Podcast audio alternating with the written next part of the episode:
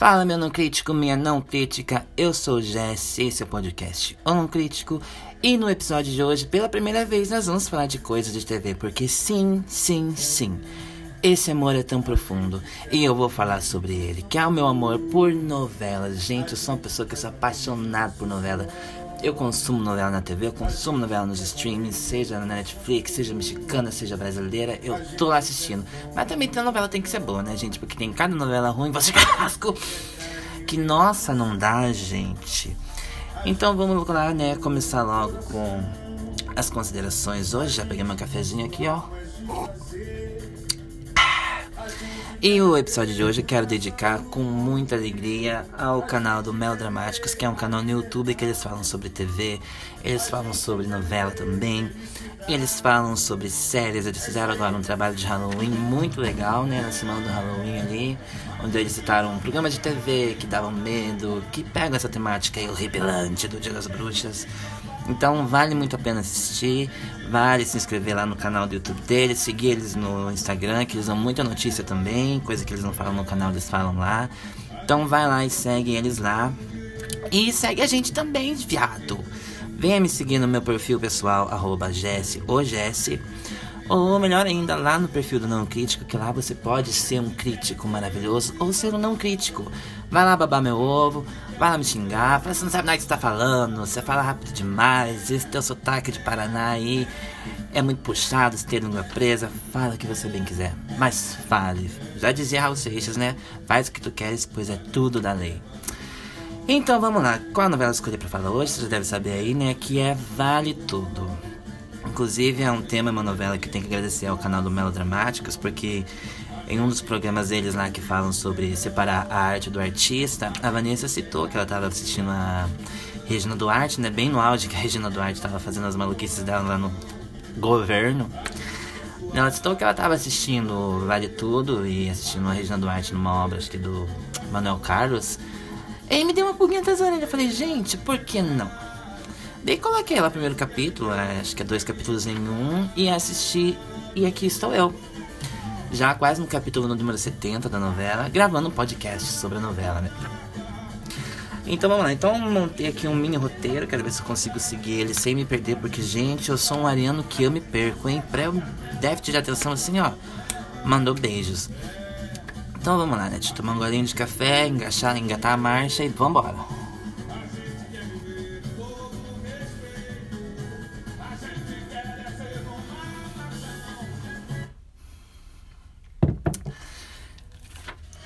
Então é isso, gente. Vale Tudo é uma novela que ela foi escrita e criada por três autores, que são Gilberto Braga, né? Dispensa aí apresentações. Agnaldo Silva, que ele tem um currículo muito bom de novelas, mas também tem cada novelinha intragável. E a Leonor Baceres, ou ba... acho que é Baceres, né, gente? Vamos lá. Não conheço nenhuma outra obra dela, me perdoem, que novelista que eu sou de dela, gente. Mas é isso aí. Então, Vale Tudo foi uma novela exibida entre maio de 1988 e janeiro de 1989. Foi exibida lá no antigo horário das 8 ainda, lá na Rede Globo. E, gente, ela marcou um recorde de 56 pontos no Ibope.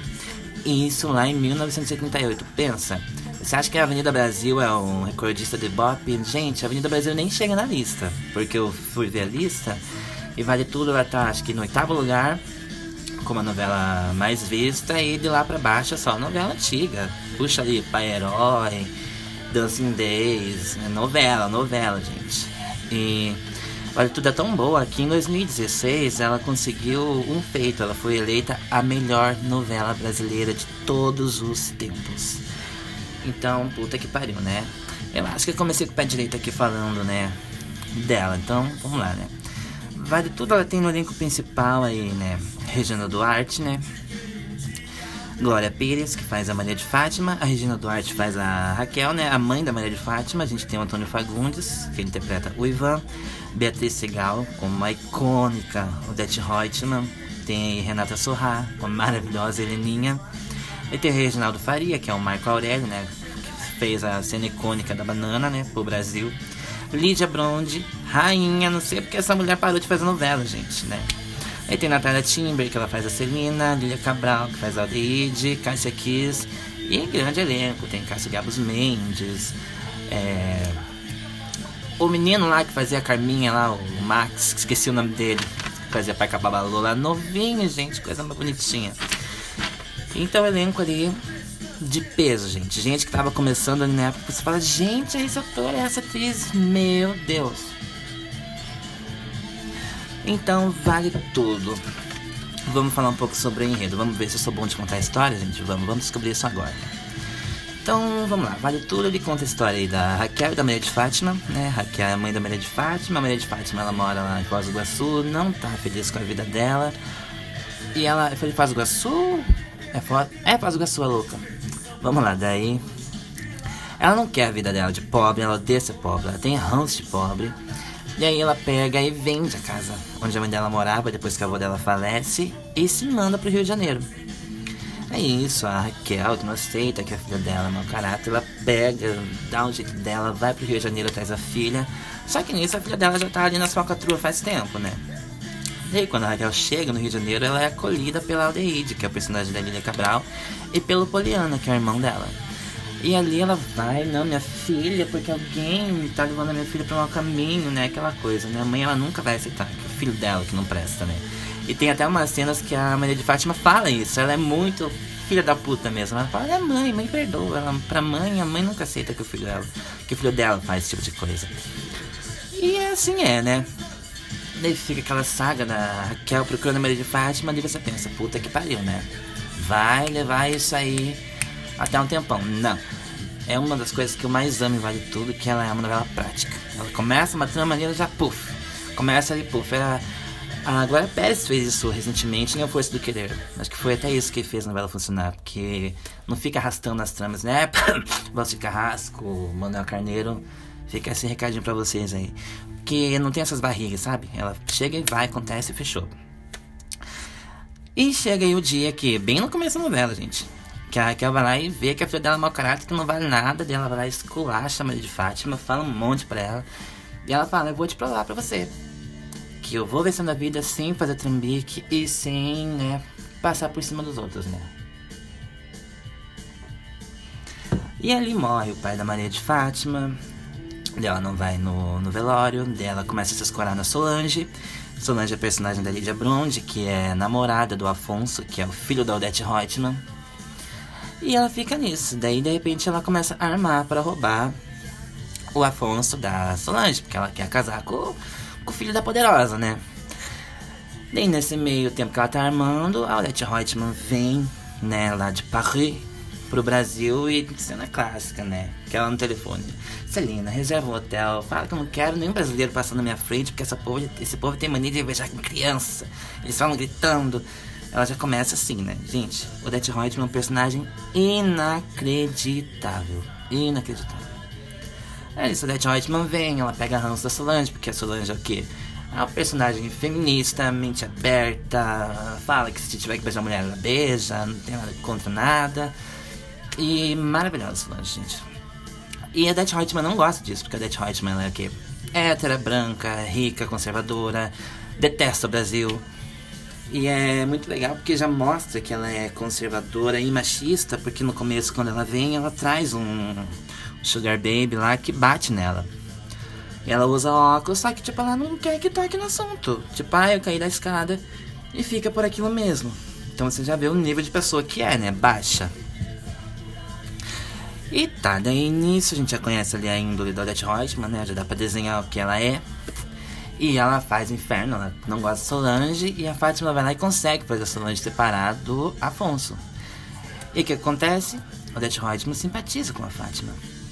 Só que daí uh, tem todo o enredo lá que a Raquel. O que, que acontece? Quando o pai da Fátima morreu, tem a troca das malas. Que o, o Marco Aurélio, ele é o genro da, ex-genro da Odette Reutemann. Ele rouba lá 800 mil dólares e essa mala é roubada, é trocada e vai parar com quem? Com a Raquel, que é aquela personagem. É, como é que se diz? Ela é honesta, humilde, até demais, gente, num nível que chega da raiva. Meu Deus, sei que é certo e errado, mas porra, tem que ser tão, né, assim, chega a dar... É estúpido, beira estupidez, né? Eu, tem umas partes ali que o Ivan xingava, tipo, não existe, não pode existir isso desse jeito, gente, beira burrice. Enfim, daí eles vão e descobrem também, eles não ficam... Nessa parte até que eles dão uma amarradinha ali nesse... Até eles descobrir que tem dinheiro. Quando eles descobrem que tem dinheiro, o Ivan quer gastar ela não quer, ele fica nesse impasse. Daí o Ivan já começa a pender pro lado da Heleninha, que é a filha da Odette Reutemann, e que eu já descobri que ele vai ter um caso com ela.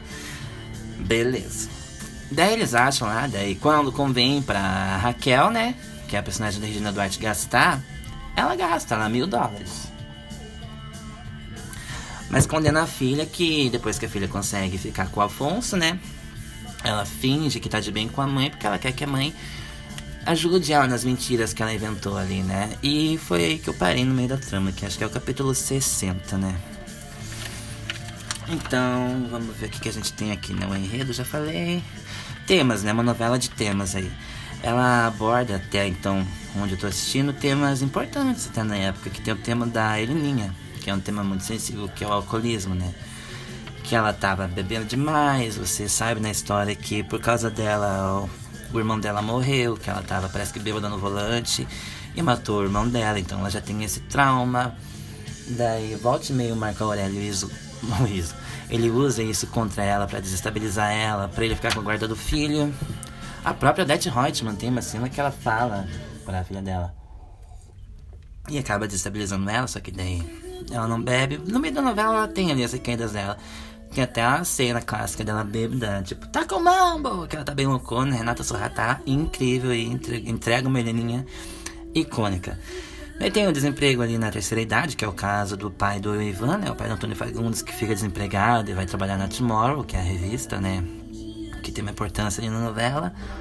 Mas ele começa ali, dentro meio no, começo ele não se entrosa, mas acaba se entrosando com os jovens. Não sei por que, que isso vai levar, né? Que eu já vi que tem alguma coisa que incomoda esse cara aí que eu não sei o que, que é, né?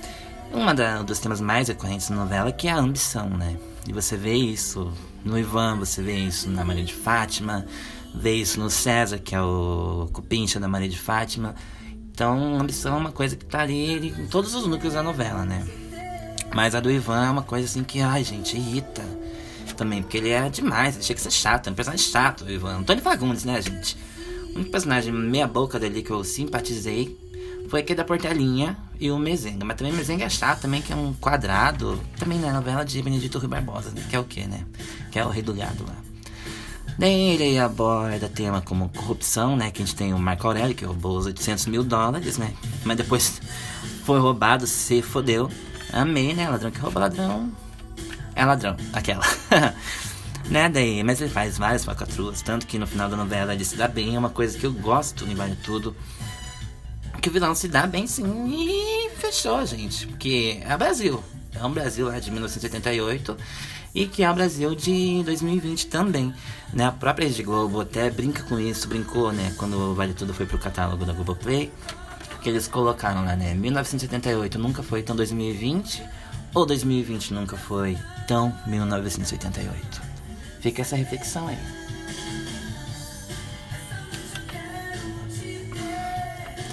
E aqui tem uma das tramas agora que mais assim me, me tocou. Que eu também fiquei chocado, assim, né? Não por estar numa novela, mas por esse tema estar tá sendo abordado numa novela de 1988, né? Que até me faz. Bom, vamos falar do tema aqui, né? Que é a trama da Cecília e da Laís, que são personagens de homossexuais, né? Gente, isso na época foi considerado uma polêmica tão absurda, tão absurda, que o Gilberto Braga ele teve que eliminar, simplesmente tirar da novela o tema da irmã do Marco Aurélio, porque o público tava chocado, polemizado, como assim, gente, duas lésbicas. Só que, tipo, isso, nunca foi, é, digamos, falado, né? Tipo, ah, vocês são um casal. Não, tipo, ah, elas são amigas, elas são umas queridas, não sei o quê. Mas óbvio, você tá vendo ali que elas são, elas têm umas pegadas de mão ali, um olharzinho aqui. E, gente, eu amo. Já não gostei aqui também que eu descobri que a Cecília morreu, gente. Como assim? Personagem maravilhosa, não faz mal pra ninguém. Tô, tô com ódio já, que eu peguei um spoiler aqui que ela morreu, não, não era pra morrer. Né, mas que é o que também, né? Uma novela de 1978 no Brasil, né? Enfim, né? Odiei, fiquei sabendo, ficar sabendo disso, né? Só que no background, acho que bem que é onde eu tô assistindo agora, mas já foi resolvido. A gente tem também a trama do Thiago e do André, que é o Marcelo Novaes. O André é Marcelo Novaes. Que tem isso também, fica meio subentendido ali pelo capítulo 40 e capítulo 50, que eles vão ser também um personagem de homossexuais, né? Um casal gay ali. E fica, what? Como assim? Isso não vai pra Frentex, tem a sapatona, tem as bestas, gente, tô amando. Não, né? Só que tem é, umas falas muito importantes, assim, que tem que é o Marco Aurélio, que ele chega pro filho dele, ele tira a chave, que ele não quer que o filho se tranque no quarto com o menino para jogar videogame, para escutar música, porque o filho dele gosta de ouvir ópera. Tá puxado também, né, gente? Mas, né, gosto é que nem cu, né? Daí ele chega, tem uma cena que ele fala pro filho dele, ele briga com o filho dele, expulsa o amigo dele lá e fala, prefiro ver você morto do que isso aí. Ele pega e sai. Só que nesse mesmo capítulo já é explicado que o André, na verdade, tá de olho. O André, o Thiago, na verdade, tá de olho na namorada do André e eles são só amigos. Então, já não tem mais casal de viado, vai ser uma novela 100% hétero, cherry. Que também, né? Já dá de se imaginar, né?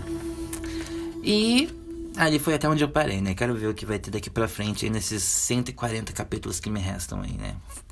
Então a novela tem aqui os personagens assim que são os meus favoritos, que gente que é a Solange. Ai, eu queria muito ser amigo da Solange. Caramba, gente, você conhecer. Eu quero sair falando xerri pra todo mundo agora, depois de conhecer a Solange. Maravilhosa, gente. Aldeide. O que, que é Aldeide, gente? Aldeide sou eu.